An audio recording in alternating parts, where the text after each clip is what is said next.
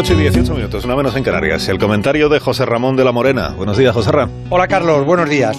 Esta semana sin fútbol, en las que la selección ocupa los primeros planos de la actualidad, los futbolistas se quedan en tierra neutra.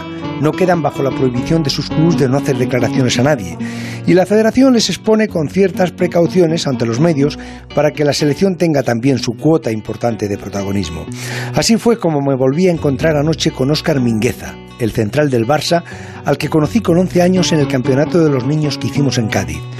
Me contó anoche cómo había sido su largo recorrido de 10 años hasta llegar a la gloria del primer equipo y jugar con Messi, aunque ahora que ha llegado, su preocupación es afianzarse y consagrarse, que es otro recorrido aún más duro, pero es el recorrido de la vida en todas las profesiones, solo que en las más mediáticas, como el fútbol, ese recorrido se televisa para todo el mundo, con lo cual vives y sufres la presión del éxito y el miedo al fracaso casi de manera continua. Me gustó también anoche escuchar a Carmelo Azpeleta, el mandamás del Mundial de Motos que comienza este domingo en Qatar, explicando cómo ha vacunado a toda la caravana de pilotos, mecánicos y trabajadores del Mundial en Qatar.